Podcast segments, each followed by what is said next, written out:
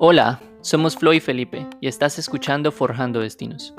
Hablamos con líderes de diferentes disciplinas, incluyendo artistas, atletas, emprendedores, chefs y mucho más. Todos con una cosa en común. Tuvieron la valentía de forjar sus propios destinos con resultados impresionantes. Durante nuestras conversaciones con estas personas extraordinarias, nos adentramos en sus historias para entender sus metodologías, herramientas y factores principales que los han llevado a realizar su éxito, para que lo puedas poner al servicio de tu propio camino y te inspires a seguir tus sueños. ¿Te animas? Empezamos. Hola, ¿qué tal? Este es un nuevo episodio de Forjando Destinos y hoy tenemos el gusto de recibir a Marcia Taja, una chef boliviana con una historia espectacular. Después de haber pasado por varios restaurantes importantes de Europa, Marcia es ahora jefa de, de, cocina de Gusto, uno de los restaurantes más conocidos de Bolivia y que figura dentro de los 50 mejores restaurantes de América Latina. Además, y la razón principal por la que nos encanta su historia es que Marcia utiliza Gusto como un vehículo de conservación cultural y gastronómico de la comunidad boliviana. Marcia, qué gusto recibirte en nuestro podcast. ¿Cómo estás? Igualmente, chicos, estoy muy contenta de finalmente poder estar con ustedes. Ojalá que, bueno, mis historias puedan aportar en algo y, bueno, que sea una bonita charla, ¿no? Por sobre todo. Qué, qué bueno. Em, vale, eh, empezamos para mm, una pregunta sobre tu nacimiento. Marcia, tú naciste en Bulgaria. ¿Cómo terminaron tus padres allá?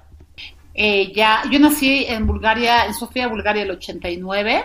Eh, mi mamá es boliviana, es orureña, que es de la parte, digamos que de las minas. De hecho, mi familia es viene de, raíces mineras. Eh, y bueno, ellos migraron a La Paz más o menos por el 85 y, y bueno, mi mamá se ganó una beca a Sofía Bulgaria cuando esta tenía 19 eh, años para estudiar arquitectura a Sofía Bulgaria, ¿no? Y bueno, por parte de mi papá, eh, él vivía en Palestina y porque él es, bueno, palestino jordano y también ganó una beca para estudiar ingeniería. Entonces, prácticamente es ahí donde estos se conocieron estudiando, ¿no? Y, bueno, se conocen ahí estudiando, estudiando el, idioma, porque bueno, estos dos estudian eh, dos carreras completamente distintas. Y es ahí que después del 89 nazco yo, eh, vivo hasta mis seis años, casi hasta mis seis años en Sofía, Bulgaria, y de ahí me vengo con, mi mamá, el eh, 94, si no me equivoco, 94-95, a La Paz y prácticamente nos establecemos acá, ¿no? Mi mamá me hace, me da su nacionalidad boliviana. Yo lamentable perdido, lamentablemente he perdido mi nacionalidad búlgara, eh, porque bueno, con, con, mm. Bulgaria no puedes tener una doble nacionalidad, además que en esas, en esas épocas todavía se, se regía un poco con la política socialista Bulgaria, entonces si estabas más de dos años fuera del país y adquirías otra nacionalidad, prácticamente la perdías. Así que lamentablemente perdí mi nacionalidad por ese lado, que ahora por suerte la puedo recuperar. Pero bueno, desde entonces yo me crío en La Paz, vivo en una familia de mujeres prácticamente, con mi abuela, eh, mis, mis tías, mi mamá, ¿no? Eh, vivíamos en una casa donde todas eran mujeres, pero la mayoría eh, trabajaba, ¿no? O, estudiaba. lamentablemente no, no tengo esa, esa, de pronto, esa historia bonita y romántica que muchos cocineros tienen, que cuentan que sus abuelos y sus mamás han sido cocineros y que bueno, ellos de alguna manera han heredado como esa sazón, esos sabores, ¿no? Eh, no yo, yo veía a, mis, a, mis, a mi abuela, a, mi, a, mis tías, mamás siempre trabajando, entonces no comía mucho en casa, ¿no? Eh, siempre hemos comido en mercados, en pensiones, entonces esa prácticamente ha sido mi infancia, ¿no? Al, al venir a Bolivia y esa es, esa es como la experiencia que tengo más que, más que todo con ellas al inicio. Y entras al mundo de la cocina a través de tu padrastro, entendemos, ¿no? Que como nos cuentas, tu, eh, tu madre y el resto de tus, de tus familiares no eran personas tal vez de cocinar, pero entras al mundo de la cocina a través de tu padrastro. Después, eh, ya cuando empiezas a tomar decisiones con respecto a tu carrera, inicias en la química, pero luego te das cuenta que no es lo tuyo y decides irte a empezar una carrera en lo culinario. Luego, eh, según entendemos, estudiaste en La Paz. Eh, tus primeros pasos en cuanto a aprender en lo culinario y luego decides irte a Europa. ¿Por qué tomaste la decisión después de haberte graduado de irte para Europa? Eh, bueno, mientras, mientras yo estudiaba, me gané una beca para irme a España. Eh, bueno, estuve dos veces en Europa, ¿no? La primera, mientras, bueno, casi a punto, casi que a punto de graduarme, me salió una beca y me fui a España a estudiar en Islas Canarias eh, así que fue una oportunidad, obviamente, que no, no, podía dejarla, obviamente, ¿no?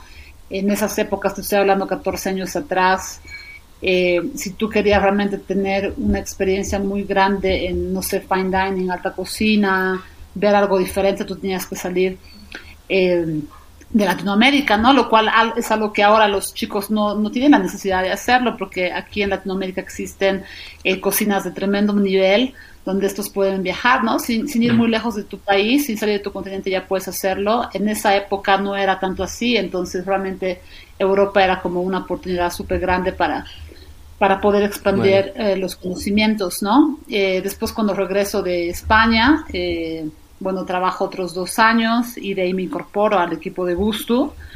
después de eso estoy dos años y medio más o menos y después me voy a Europa de vuelta, esta vez a Dinamarca, digamos, ¿no? A ver otro tipo de cocina, una filosofía muy distinta, mucho más parecida a la que yo estaba haciendo en el restaurante, ¿no? Esas son las dos veces que, salgo a Europa prácticamente.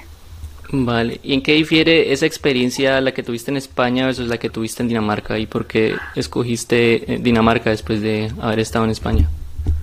Bueno, lo cultural es completamente distinto, ¿no? Es como España era lo más seguro, ya por el idioma en primer lugar, eh, de alguna manera, por supuesto, nuestras cocinas se parecen en algo, obviamente, ¿no? Eh, está rodeado de más latinos. Era un ambiente, digamos que mucho, mucho más seguro para mí, ¿no? Para un, extranjero que sale por primera vez eh, de su país, es mucho más mm. seguro estar ir a España, por ejemplo, que a diferencia de Dinamarca. Dinamarca estás hablando de un idioma completamente distinto, a pesar de que toda la población habla inglés, igual mi inglés no era tan pulido, pero yo era como, bueno, en primer lugar es como que, bueno, una buena excusa para aprender otro idioma. Por otro lado, para salir de ese círculo de confort, ¿no? Porque yo después de haber salido a España me di mm. cuenta de que realmente como que saliendo de ese círculo, y exponiéndome muchas veces era donde más aprendía, ¿no? De hecho, en España me pasó un montón de cosas que, casi que cambio de carrera, porque me pasó mil cosas, que por supuesto en el momento yo las, sufría y decía, pucha, qué desgracia, pero ahora digo, yo aprendí un montón de esto, ¿no? Y parte de lo que me ha pasado allá me ha hecho la persona y profesional que ahora soy, entonces, eh, nada, de los problemas se aprende, ¿no? Pero en Dinamarca, claro, culturalmente además muy distinto, ¿no? La cultura nórdica, a pesar de que, son personas así súper bien educadas, muy buenas, que te quieren ayudar y todo, hay un choque cultural súper fuerte, pues que es inevitable, ¿no? Eh, además, bueno, yo me había ido a Dinamarca, eh, no solo por escoger al dedo, sino yo he empezado en, en Gusto, que por supuesto es, es, es, parte de un, del proyecto de un, de un danés, ¿no? que es Klaus Meyer, que, que cofundador del restaurante Noma, él se vino con, con, toda esa filosofía nórdica de poder implementar una cocina kilómetro cero en Bolivia, porque vio un potencial biológico y cultural gigante, entonces estaba, era mi primera vez que yo estaba empezando a hacer una cocina un poco más técnica, un poco más vanguardista, más técnica, más elaborada, ¿no? Y como que quería eh, empaparme un poco más como de este movimiento uh, de la nueva cocina nórdica, de los, del manifiesto nórdico, entonces eh, es prácticamente por esto que me fue a Dinamarca, ¿no? Yo al, irme, eh, prácticamente tenía, tenía en mente planificado que iba a regresar al restaurante, a lo mejor con un entendimiento mejor de todo lo que de todo lo que se quería hacer. Entonces, más que nada, por esa es la razón por la que me fui a Dinamarca, ¿no? Vale, ¿en Dinamarca trabajas en inglés? Sí, bueno, es chistoso porque el primer restaurante donde yo voy es Geist, que es un restaurante como súper danés. En Dinamarca la mayoría de los fine dinings, eh, digamos que el 50% de la gente es gente de afuera, no, no necesariamente son daneses. Entonces, todos los servicios, la mayoría, eh, son en inglés. Pero yo justo me fui a este restaurante específicamente donde el servicio y todo era en danés, ¿no? Yo no lo sabía hasta que había llegado, ¿no? Entonces sí era bien complicado porque los briefings, las reuniones eran todas en danés. Eh, igual eh, he terminado ah. aprendiendo algo de danés, por supuesto palabras, o sea, ni cerca hablarlo, pero he aprendido algo también, ¿no? Entonces obviamente la gente conmigo se comunicaba en, en inglés, pero yo estaba rodeada con gente que hablaba en danés, lo cual era muy, era difícil para mí, ¿no? Los servicios también eran en danés y, el danés, por supuesto, es bastante, bastante difícil, lo cual me ha costado bastante, pero valía la pena porque era un restaurante que era muy bueno, eh, mucho respeto al producto, eh, me encantaba el estilo de su cocina, entonces yo decidí quedarme el tiempo que había planificado y después ya moverme a otro restaurante con, con, ya con un servicio en inglés, ¿no? Entre la experiencia que tuviste en España y la experiencia que estuviste en Dinamarca, ya habías estado en Gusto y fue ahí la primera vez que estuviste ahí. Eh, y luego dices que cuando estuviste ahí y luego te fuiste para Dinamarca ya sabías que querías volver a Gusto, que ese era tu plan. ¿Por qué? ¿Qué era lo, lo, atractivo de Gusto que te hizo tal vez regresar de España y luego irte a Dinamarca, pero ya con la mentalidad de que eventualmente ibas a volver? El restaurante, el, restaurante Gusto es el primero, me atrevo a decir primero en Bolivia, que entró con una filosofía tan clara de lo que quería hacer, ¿no? Que es el respeto al producto boliviano para mí la primera vez que una cocina en Bolivia, realmente una cocina vanguardista, digamos, quería realmente mirar hacia Bolivia y no hacia fuera, ¿no? Mi educación en cocina siempre ha sido, y desde lo que he visto en las escuelas de gastronomía, lo que te enseñan es siempre mirar hacia fuera, ¿no? Uno siempre está mirando hacia fuera, uno quiere salir, quiere escaparse. Uno antes de, de, de aprender su cocina quiere ver hacia afuera, ¿no? Y, es así como te educas, ¿no? Es como un set mind ya que tienes en la cabeza, ¿no? Y de que Restaurante Gusto entre con una filosofía donde te decía, ¿no? El boliviano tiene que dejar de ver hacia afuera y tiene que empezar a ver hacia adentro. Para mí eso era como muy valioso, era como muy importante, ¿no? Mm. Y, y, bueno, yo vengo de una familia que, que le da mucho valor a la cultura, le da mucho valor a lo nuestro, ¿no? Entonces, a mí lo primero que me atrayó es eso, ¿no? Es como, wow, o sea, realmente aquí podemos hacer un cambio no solamente gastronómico, sino también cultural, eh, de conservación, eh, de alimentos, de, o sea, lo cultural, o sea, realmente entra todo, ¿no? Era como que abarcaba, era más que cocinar, salía más allá de las cuatro paredes de una cocina, era, era mucho más, era investigación, era, eran un montón de cosas que a lo mejor no, yo no las yo no las había visto antes en alguna otra cocina, en ninguna otra cocina en Bolivia, ¿no? Entonces sí veía muchísimo el potencial de, de, que esto podía crecer, ¿no? Y además la idea era contagiarse, ¿no? Eh, un claro ejemplo es, no sé, el restaurante Noma en, Dinamarca, ¿no? Eh, hace, no sé, 20 años atrás, realmente Dinamarca no era la absolutamente conocida, pero lo absoluto conocida por su gastronomía, ¿no? Después de que entró Noma, prácticamente se fue la punta de lanza, más o menos, ¿no? Donde los nórdicos, a pesar de tener, comparado con una biodiversidad boliviana, ¿no? Comparado, no tienen pues ni un 80%, digamos, ¿no? Y cómo le han podido tomar ventaja a ese 20% y explotarlo y haber creado una de, los, una de las gastronomías más potentes actualmente, ¿no? que es la gastronomía nórdica en general. Los daneses han sido esa punta de lanza, ¿no? con un solo restaurante. ¿no? Entonces, como ese, ese modelo de restaurante ya existía en el otro lado del, del, del, del, mundo, se puede decir, ¿no? en Dinamarca, ya viendo ese potencial, ya viendo que un modelo así ha funcionado en otro, en otro continente, ¿por qué no en Bolivia si tenemos una vasta eh, diversidad, no solamente biológica, sino también eh, cultural? Y eh, bueno, es, es, eso, ¿no? Prácticamente yo he visto potencial y he dicho, pucha, o sea, yo tengo que quedarme aquí por lo menos un tiempo más porque aquí se pueden desarrollar un montón de cosas, ¿no? Y realmente tenía razón porque ya van nueve años, nueve años estando en el restaurante y la verdad es que no, no tiene fin, no tiene fin el aprendizaje, no tiene fin el, el, conocimiento de nuestros productos. Cada año que pasa yo pienso que, wow, ya aquí lo conocí todo, pero realmente Bolivia es tan grande que me he dado cuenta que es infinito. No creo que lleguemos a conocer todo ni en 20 años más, sí. la verdad. Después de, de tu trabajo muy inspirador, inspirador para conservar la gastronomía Bolivia y todo lo que haces con tus diferentes proyectos. Pero antes de llegar completamente uh, ahí, ten, tengo un, tenemos un poquito de preguntas sobre uh, tu responsabilidad al ser jefe de cocina. So, más o menos cuatro años después, eres nombrada jefa de cocina. Puesto que conservas hasta el día de hoy, ¿cómo lo lograste y cómo cambiaron tu responsabilidad, tus responsabilidades al ser jefe de cocina? La verdad es que me preguntan mucho esto, pero yo realmente no, no de una, manera tan, tan orgánica. Eh, a ver, yo en primer lugar era, era jefa de cocina con Mauricio López, ¿no? Es un, es un chef amigo que tiene un restaurante acá también muy exitoso. Eh, muy bueno que se llama Ancestral. Eh, nosotros años antes de que nos den eh, la posesión, digamos, de jefes de cocina, nosotros ya hacíamos el trabajo de, de sus chefs y manejábamos y sacábamos absolutamente todo el restaurante adelante, ¿no? Entonces, realmente no, no, es, no es que haya realmente sentido ese cambio tan fuerte, ¿no? Como que, wow, hoy día soy el chef y mi vida cambia y, ¿no?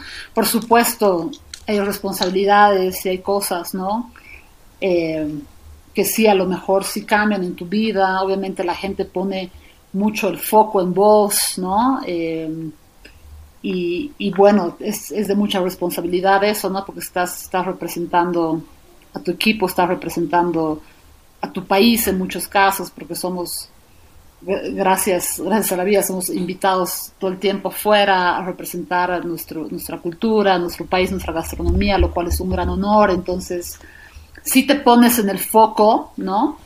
Y a lo mejor sí eso cambió bastante, ¿no? Como que mucha más atención de la gente. Eh, eh, y por supuesto la gente pues espera mucho más, muchísimas cosas más de ti, ¿no? Y, y, y es prácticamente eso, pero después pienso que yo lo veo bastante como igual, ¿no? Como que no, no, no hubo realmente un cambio demasiado radical. El trabajo vale, o sea que según entendemos... duro de su chef y de jefe de cocina. Sí, o sea, es más bien que, según nos dice entonces, digamos que internamente, cuando te vuelves jefe de cocina, las cosas realmente no cambian mucho, tus funciones siguen siendo más o menos la misma, es más como una responsabilidad externa que adquieres al adquirir, al, al ser oficialmente la, la jefa de, de, Gusto. Exacto. Como jefe de cocina, imaginamos que esta función requiere mucha creatividad para imaginar los platos, sabores, consistencias. ¿Y cómo cultivas tu, tu creatividad? Mm, me encanta esa pregunta porque mucha gente piensa que mm, uno nace de pronto creativo, ¿no? Como wow, qué capaz eres creativa, ¿no? Y es como, eh, yo, y esto lo digo a todo el mundo, ¿no? Como que realmente lo de es súper importante, pero no es lo más importante en la carrera, ¿no? De uno, definitivamente. Eh, eso es algo que yo lo he formado desde el primer día que he entrado en la cocina, ¿no? De hecho, me acuerdo que yo cuando empecé no era creativa en absoluto. O sea, intentaba hacer cosas sabrosas que se vean estéticamente bonitas, etcétera y, a veces no me salía, ¿no? Y no me resultaba y a veces me decían como que tienes que trabajar en esto, en esto y en el otro. Y claro, es ahí donde viene más que nada el desarrollo de mi creatividad, ¿no? Ok, ¿qué hago para ser más creativo? Me pongo a leer, me pongo a investigar, eh, me pongo a ver, no sé, eh, a leer de tendencias eh, actuales, de chefs, ¿no? Que, están marcando ahorita la diferencia contemporánea. Eh, de pronto sales, eh, buscas inspiración y creatividad en las cosas a veces que menos te imaginas, ¿no? Para mí, para mí el proceso creativo más, más importante que yo tengo, como el más inspirador, es salir, por ejemplo, ¿no? Yo pienso que el, proceso creativo no mm. está dentro de las cocinas necesariamente, en lo absoluto, sino vienen de afuera, mm. ¿no? Todo viene de afuera, mm. Para mí el proyecto de Sabores Silvestres, por ejemplo, que me imagino que algo que les voy a hablar después, para mí es como ese es mi fuente de creatividad más grande que tengo, ¿no? El poder salir a una comunidad, el poder eh, de pronto ver cómo una señora eh, hace una tacuara, envuelve un pedazo de pescado en una hoja de plátano y la pone las brasas. Eh, ver esas Tengo mi saliva ahora. sí, es súper sabroso. Eh, ver, ver esas, todas esas técnicas ancestrales, ver, ver los productos, ver los paisajes, sentir sabores nuevos. Yo creo que ahí está como, de, ahí viene toda la fuente de creatividad que yo absorbo y después las pongo en mis platos, ¿no? No necesariamente se, se, se crean, se cosechan de las cocinas, ¿no? Yo siempre digo, a los cocineros de vez en cuando cuelguen sus mandiles y salgan a conocer su país, que no, mm. no, es tan difícil de hacerlo, más que nada aquí eh, como en Bolivia, es muy fácil viajar, no es tan caro tampoco. Salgan a conocer, vayan y despídense y, y conozcan, ¿no? Vayan, conozcan, viajen dentro de su país, antes que afuera conozcan su país. Yo lo he hecho al revés, lamentablemente. Yo he salido primero afuera porque teníamos esa mentalidad de hay que salir, hay que salir, que está todo en Europa, ¿no? Especialmente en Latinoamérica. Mm. exacto, no, sí, creo que es bien latino, mm. ¿no? Mm. Y yo lo he hecho al revés, ¿no? Entonces he salido y después he vuelto y he conocido primero afuera y después adentro, ¿no? Y realmente me hubiera gustado conocer antes mi país para después salir y ser una pues embajadora súper orgullosa de lo que tenemos y decir, pucha, en Bolivia hay esto, esto y esto, ¿no? Pero bueno, lo he hecho al revés y más bien ahora les digo a todas las personas que trabajan conmigo, conozcan su país antes de salir mejor, ¿no? Y, pero es eso, esa es la fuente de, inspiración que, que, yo realmente que tomo y, que, que, después aplico, ¿no? En, en, los platillos de comida, creo que es, es esencial, esencial eso. Qué interesante cultivar la creatividad a través de exponerte a diferentes experiencias, prácticas, no solamente locales, sino según entendemos eh, internacionales, de acuerdo a los a las cosas que lees. Exacto. Sí, lo más importante es nadie nace creativo, o sea, realmente eso te haces, o sea, mm. es, es 100% te haces, ¿no? Eh, me imagino que hay como carreras súper específicas, no sé, que de pronto sí naces, ¿no? Pero hay otras que realmente que, no hace falta, son cosas que tú vas desarrollando con tu experiencia y por supuesto con el esfuerzo que, le pones, ¿no? Para hacerlo. Y bueno, y vemos que a través de, todo lo que nos dices em, y de tu carrera, las decisiones que has tomado son todas como en función de eh, resaltar lo que eh, hace a Bolivia único o tal vez las como las características que son únicas del país y de la cultura y expresar eso a través de la gastronomía. Em, eh, y vemos que es como un, un foco en, en, todo lo que haces. Entonces, en, preparación para, para, esta charla, vimos que en una entrevista dijiste que crees en el rol de chef como activista. ¿Nos puedes explicar un poco más lo que eso significa? Lo que pasa es que el, el, chef, ¿no? el transformador de todos los alimentos, es como la última cadena de, toda la producción, ¿no? de toda la cadena productiva. Entonces, atrás tienes realmente un, cientos de personas, ¿no? O sea, en un plato que yo pongo en tu mesa, seguramente hay, no sé, a veces pueden haber hasta 70 personas involucradas, ¿no? en un solo platillo de cocina, ¿no? Y, realmente mucha gente no ve eso, ¿no? Porque claro, o estás viendo ya todo completamente descompuesto, te lo comes en 10 minutos y fuiste, digamos, ¿no? Entonces, ¿qué, qué rol tiene el, cocinero dentro de todo esto, no? Es, es realmente poder darle alguna visibilidad a toda esa cadena productiva que no se le da el valor, ¿no? En muchos casos Entonces los productores, eh, los transformadores, ¿no? Toda esa gente que a lo mejor no, no, le ves la cara jamás, ¿no? O sea, vos vas a un mercado y te compras un kilo de tomates, te compras medio kilo de carne y, y es súper fácil, ya está fañada la carne, el tomate le pones una bolsa y está chao. Y creo que hemos perdido esa como esa conexión no de mm, mm. o sea de, de, analizar a ver con todo el proceso. exacto tiene que pasar ese tomate o ese pedazo de carne para que realmente llegue a los mercados para que realmente llegue a tus platillos no y, por supuesto, nuestro trabajo ahorita, y bueno, lo que me preguntas justamente es eso, ¿no? De, de visibilizar ese trabajo del productor, ¿no? Más que nada del productor.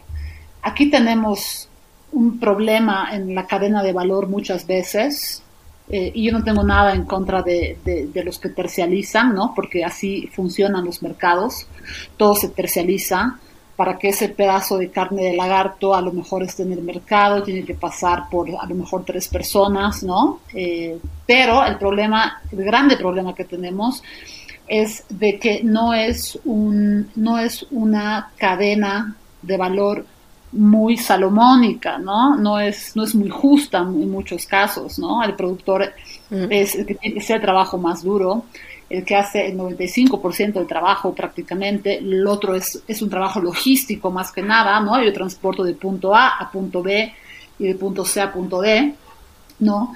Y ese trabajo de productor no se valora muchas veces, ¿no? Y, lamentablemente a veces ellos terminan eh, haciendo un trabajo eh, de sobrevivencia, ¿no? Eh, sin ganar absolutamente nada, ¿no? Es como, gano, me gano unos pesos, pero realmente no estoy, no estoy cobrando mi trabajo, no estoy cobrando mi tiempo, no estoy cobrando esto, esto y el otro, ¿no? Entonces, y a veces los terciarios se, se, benefician, pues, ¿no? Entonces, uno, uno lo que quiere como cocinero, lo que se está intentando hacer con, con todo este movimiento, es de tener una cadena de valor mucho más justa y esto significa también la participación intensa de, del mercado, ¿no? Del, público, de los que nos compran, ¿no? Eh, investigar de dónde viene tu producto, investigar si de pronto tu producto no ha sido eh, producido y trabajado, a lo mejor por explotación infantil, eh, investigar de que tu producto venga de una eh, producción sostenible, ¿no? Son, son ese tipo de cosas que, muchas veces los, los, comensales, los clientes no nos preguntamos, pero que son súper importantes, ¿no? Entonces el cocinero eh, quiere hacer eso, ¿no? Quiere abrirte los ojos y decirte, bueno, nos eduquemos, nos eduquemos y por sobre todo analicemos de dónde viene, eh, de dónde vienen nuestros productos. Entonces, em, entonces es eso, ¿no? Entonces nosotros, nosotros siempre hemos trabajado desde el año uno, bueno, con Sabores Silvestres, que ya son cuatro años, pero como restaurante siempre hemos intentado eh, cortar un poco esa cadena de valor y eh, de pronto eh, encontrar a los productores, ¿no? O sea, encontrar realmente la base, el nicho de donde nace absolutamente todo, ¿no? Entonces, a lo mejor si quiero eh, conocer eh, la carne de lagarto, tengo que ir a los lagarteros, que ya, que ya nos hemos ido dos veces, de hecho, a la cosecha de lagarto, y ver las condiciones en las que estos trabajan. Uno al tener este acercamiento, realmente se da cuenta del, del valor que tienen los productos, ¿no? Entonces, ahí ya la piensas dos, ahí ya la piensas dos veces cuando, cuando de pronto quieres pedir una rebaja, ¿no? Y, y bueno, cosas que, culturalmente pues son bien normales aquí en Latinoamérica por sobre todo, ¿no? Mm. Y, y, nada, o sea, yo creo que es más mm. que nada, es una palabra, ¿no? Es educación y es, y es en todos los niveles, ¿no? Desde los productores hasta los comensales, los clientes, eh, nosotros los cocineros. Y, y, bueno, ahora actualmente se le da mucho foco al cocinero, ¿no? Es como que de pronto se, se, se se, ha convertido al cocinero en un personaje eh, que tiene mucho valor, que tiene algo que decir. Eh, a diferencia de hace muchos años atrás, donde el cocinero era pues eh, prácticamente mano, mano de obra barata, ¿no? Donde prácticamente hacías un, trabajo de, obrero de cocina, ¿no? Eh, al cocinero se le ha puesto mucho foco y yo creo que hay que aprovechar ese foco al 100% para poder dar visibilidad a toda esa cadena productiva que está detrás y que también merece ser vista, ¿no? Súper, muy interesante. Y en ese sentido, sabemos que tiene un proyecto llamado Sabores Silvestres. ¿Nos puede contar en qué consiste? Claro que sí. Eh, bueno, Sabores Silvestres nace hace cuatro años y es un proyecto que nació por la necesidad nuestra como restaurante de poder profundizar un poco más en nuestra investigación.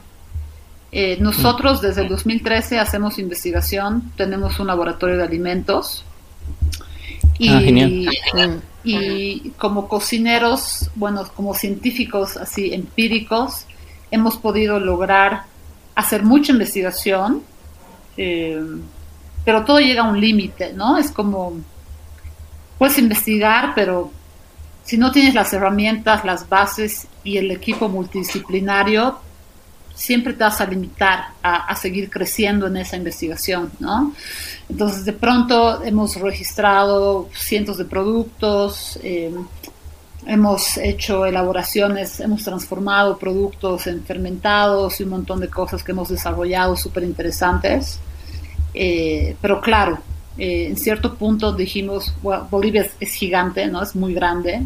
Realmente no habíamos, ya no habíamos llegado, digamos que a la mayoría de los territorios más que nada refiriéndome, no in situ obviamente, pero más como refiriéndome a producto, más que nada, ¿no? Porque siempre nos han llegado productos de todas partes. Y bueno, lo que pensábamos era cómo, cómo podemos llegar a más lugares, ¿no? Como que tenemos limitaciones. Por ejemplo, no conocemos a nadie, no sé, en Apolobamba o en el norte de La Paz. Eh, ¿Qué hacemos para llegar a estas comunidades, no? O sea, nosotros como cocineros tenemos limitaciones, también tenemos que cocinar, tenemos que hacer cosas, no tenemos los contactos de pronto, entonces eh, ahí sí había una brecha de limitación muy grande y nos pusimos a analizar. Nosotros trabajamos con WSS, Wildlife Conservation Society, ya hace cinco años, no, hace seis años con los lagarteros. Estos tienen un, bueno, estos elaboraron un, programa de, de, cosecha de lagarto sostenible nosotros trabajábamos ya con los lagarteros, con, los tacanas de, de, Cachichira, que es al norte de La Paz. Y, bueno, nosotros fuimos de contacto con WSS y les propusimos de poder empezar un proyecto de investigación donde podamos combinar un poco la parte de sostenibilidad, que es lo que a ellos también les importa, y nosotros la parte investigativa, de registro, de poder eh, de pronto abrir eh, brechas. Eh, de oportunidades para, no sé, traer productos al restaurante de pronto, o de poder hacer investigaciones más profundas con las comunidades, eh, ¿no? Em, de, hacer, de hacer registros de sus técnicas ancestrales, etcétera, ¿no? Entonces es ahí donde nace Sabores Silvestres, que es la combinación de cocineros este caso de Gusto, ¿no? Con un grupo súper multidisciplinario de científicos, que esto sería WSS, tienes a biólogos, eh, etnobotánicos, eh, agrónomos, ¿no? Em,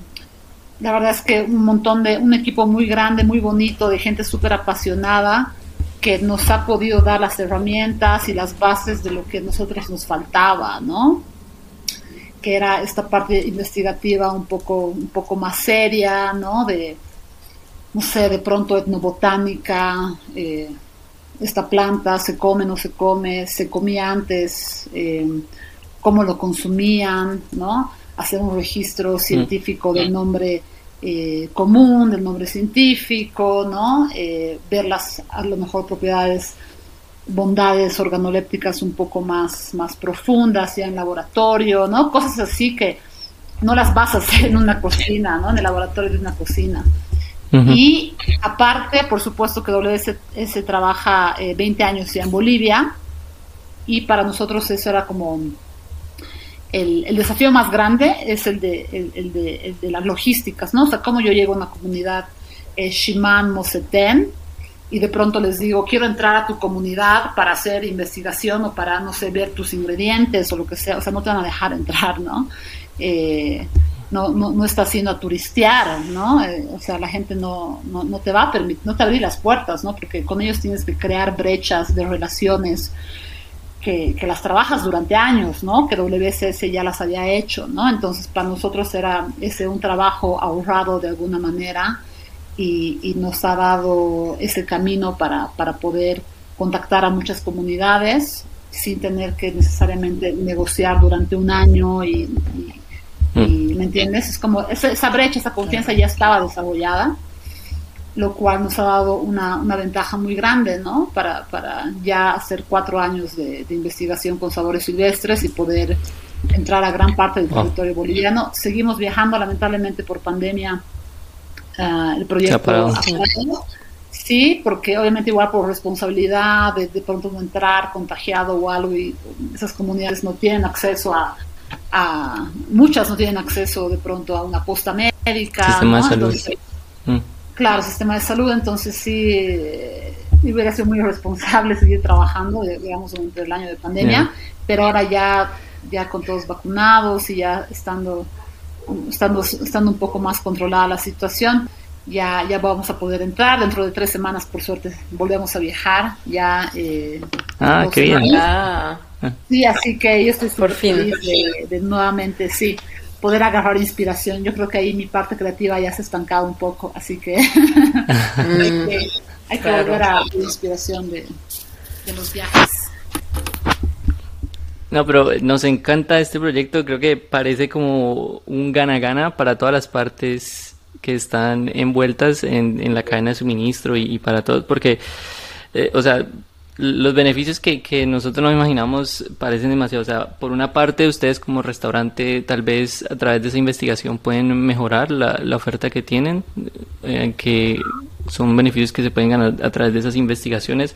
Las comunidades ganan mayor visibilidad como que como tú dices que ustedes como, como cocineros tienen un rol de activistas y utilizan el foco que ganan por, la atención que tiene el, el, rol de chef como tal para dirigirlo a esas comunidades que también son súper importantes en toda la cadena de suministro y además a través de esas investigaciones eh, se genera el beneficio de, de, la conservación del medio ambiente y generar conocimiento que pueda ser útil en ese sentido, ¿no? Es mucho más importante ahora eh, últimamente en estas últimas semanas que el medio ambiente, bueno, que siempre ha sido, pero últimamente ha, ha generado un protagonismo bastante importante que que desde hace rato se necesitaba. Entonces, genial que eh, logres, eh, logres integrar todas esas partes, comunidad, ambiente y restaurante y las puedas... Inclusivo, muy holístico. Sí, no, han, hecho un, gran trabajo ahí, nos encanta este proyecto. Hecho, has hecho un, buen resumen de, de, todo lo que hacemos. Sí. Y bueno, ahora que tenemos un, par de minutos, nos encantaría que, nos contaras rápidamente sobre algo que eh, aprendimos durante preparación para esta charla y es que comparte de hablar de la cultura boliviana y de la oferta culinaria que se tiene. Eh, tú apareces en la serie Netflix en uno de los episodios de Street Food Latinoamérica, en el episodio de La Paz. Eh, ¿Puedes contarnos qué tal fue esa experiencia? ¿Cómo terminaste ahí? ¿Qué tal es es participar en una docuserie de Netflix? sí, claro.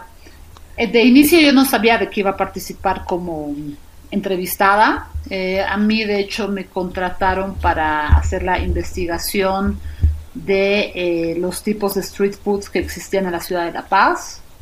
Em, y bueno, me, me, contactaron por, por medio de una persona del extranjero que me conocía, ¿no? Y bueno, yo accedí a hacer la investigación porque es algo que, que me encanta hacer. No sabía tanto de street food, o sea, sí sé mucho y conozco buen street food en La Paz, pero algo así como profundizar de pronto en el detrás de, de, cada puesto de comida y las historias de las señoras y todo eso me parecía súper interesante, entonces yo lo tomé.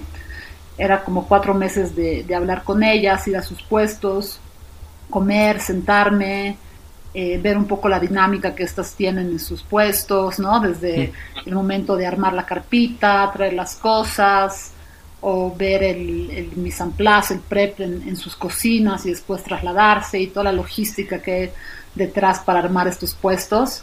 me pareció súper interesante y estaba prácticamente tres meses eh, haciendo esta labor de, investigación.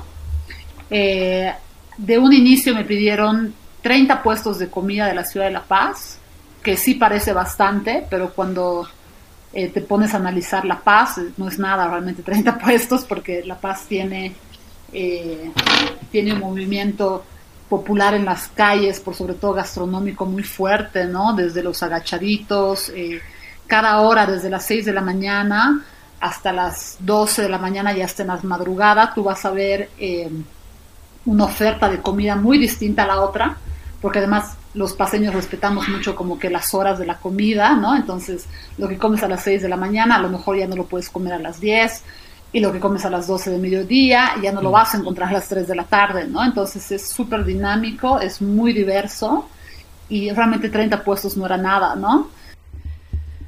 Vale, pues Marcia, ha sido un placer enorme estar aquí contigo. Realmente todo lo que nos enseñas eh, es tal vez un ejemplo de, cómo se deberían hacer los negocios muy inclusivos tanto social como ambientalmente y nos parece un modelo genial y que va a ser de mucha utilidad para nuestra audiencia.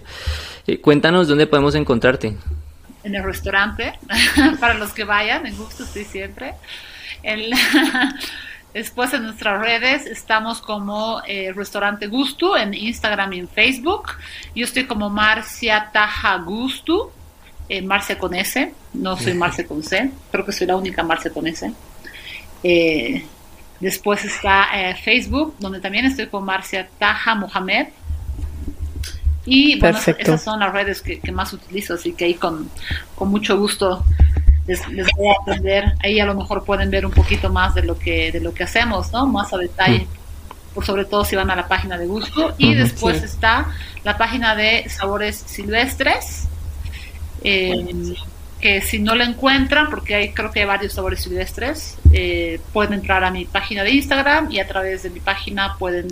Y también toda esta información la pondremos en las notas de este episodio para, eh, para nuestra audiencia que quiere encontrar a Marcia y a Sabores Silvestres o a Gusto también. Claro.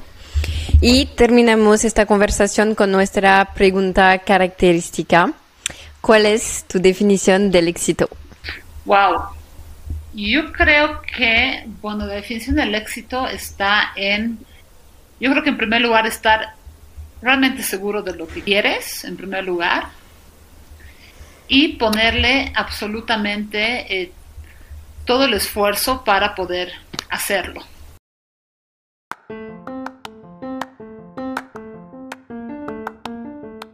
Muchas gracias por compartir un rato con nosotros. Si te ha gustado este podcast, la mejor forma de ayudarnos es compartiéndolo con otras personas, dejándonos una reseña y suscribiéndote en tu plataforma preferida. Síguenos en Instagram como arroba Forjando Destinos Podcast o en LinkedIn como Forjando Destinos para que te mantengas al tanto de nuestros proyectos y nuevos episodios. Este podcast es para ti. Si tienes retroalimentación, preguntas, sugerencias o mensajes de cualquier tipo, puedes hacerlo en nuestras redes sociales o a través de nuestro correo electrónico forjandodestinospodcast.gmail.com ¿Tienes recomendaciones de invitados para nuestro podcast? Cuéntanos a través de cualquiera de nuestros canales. Hasta la próxima.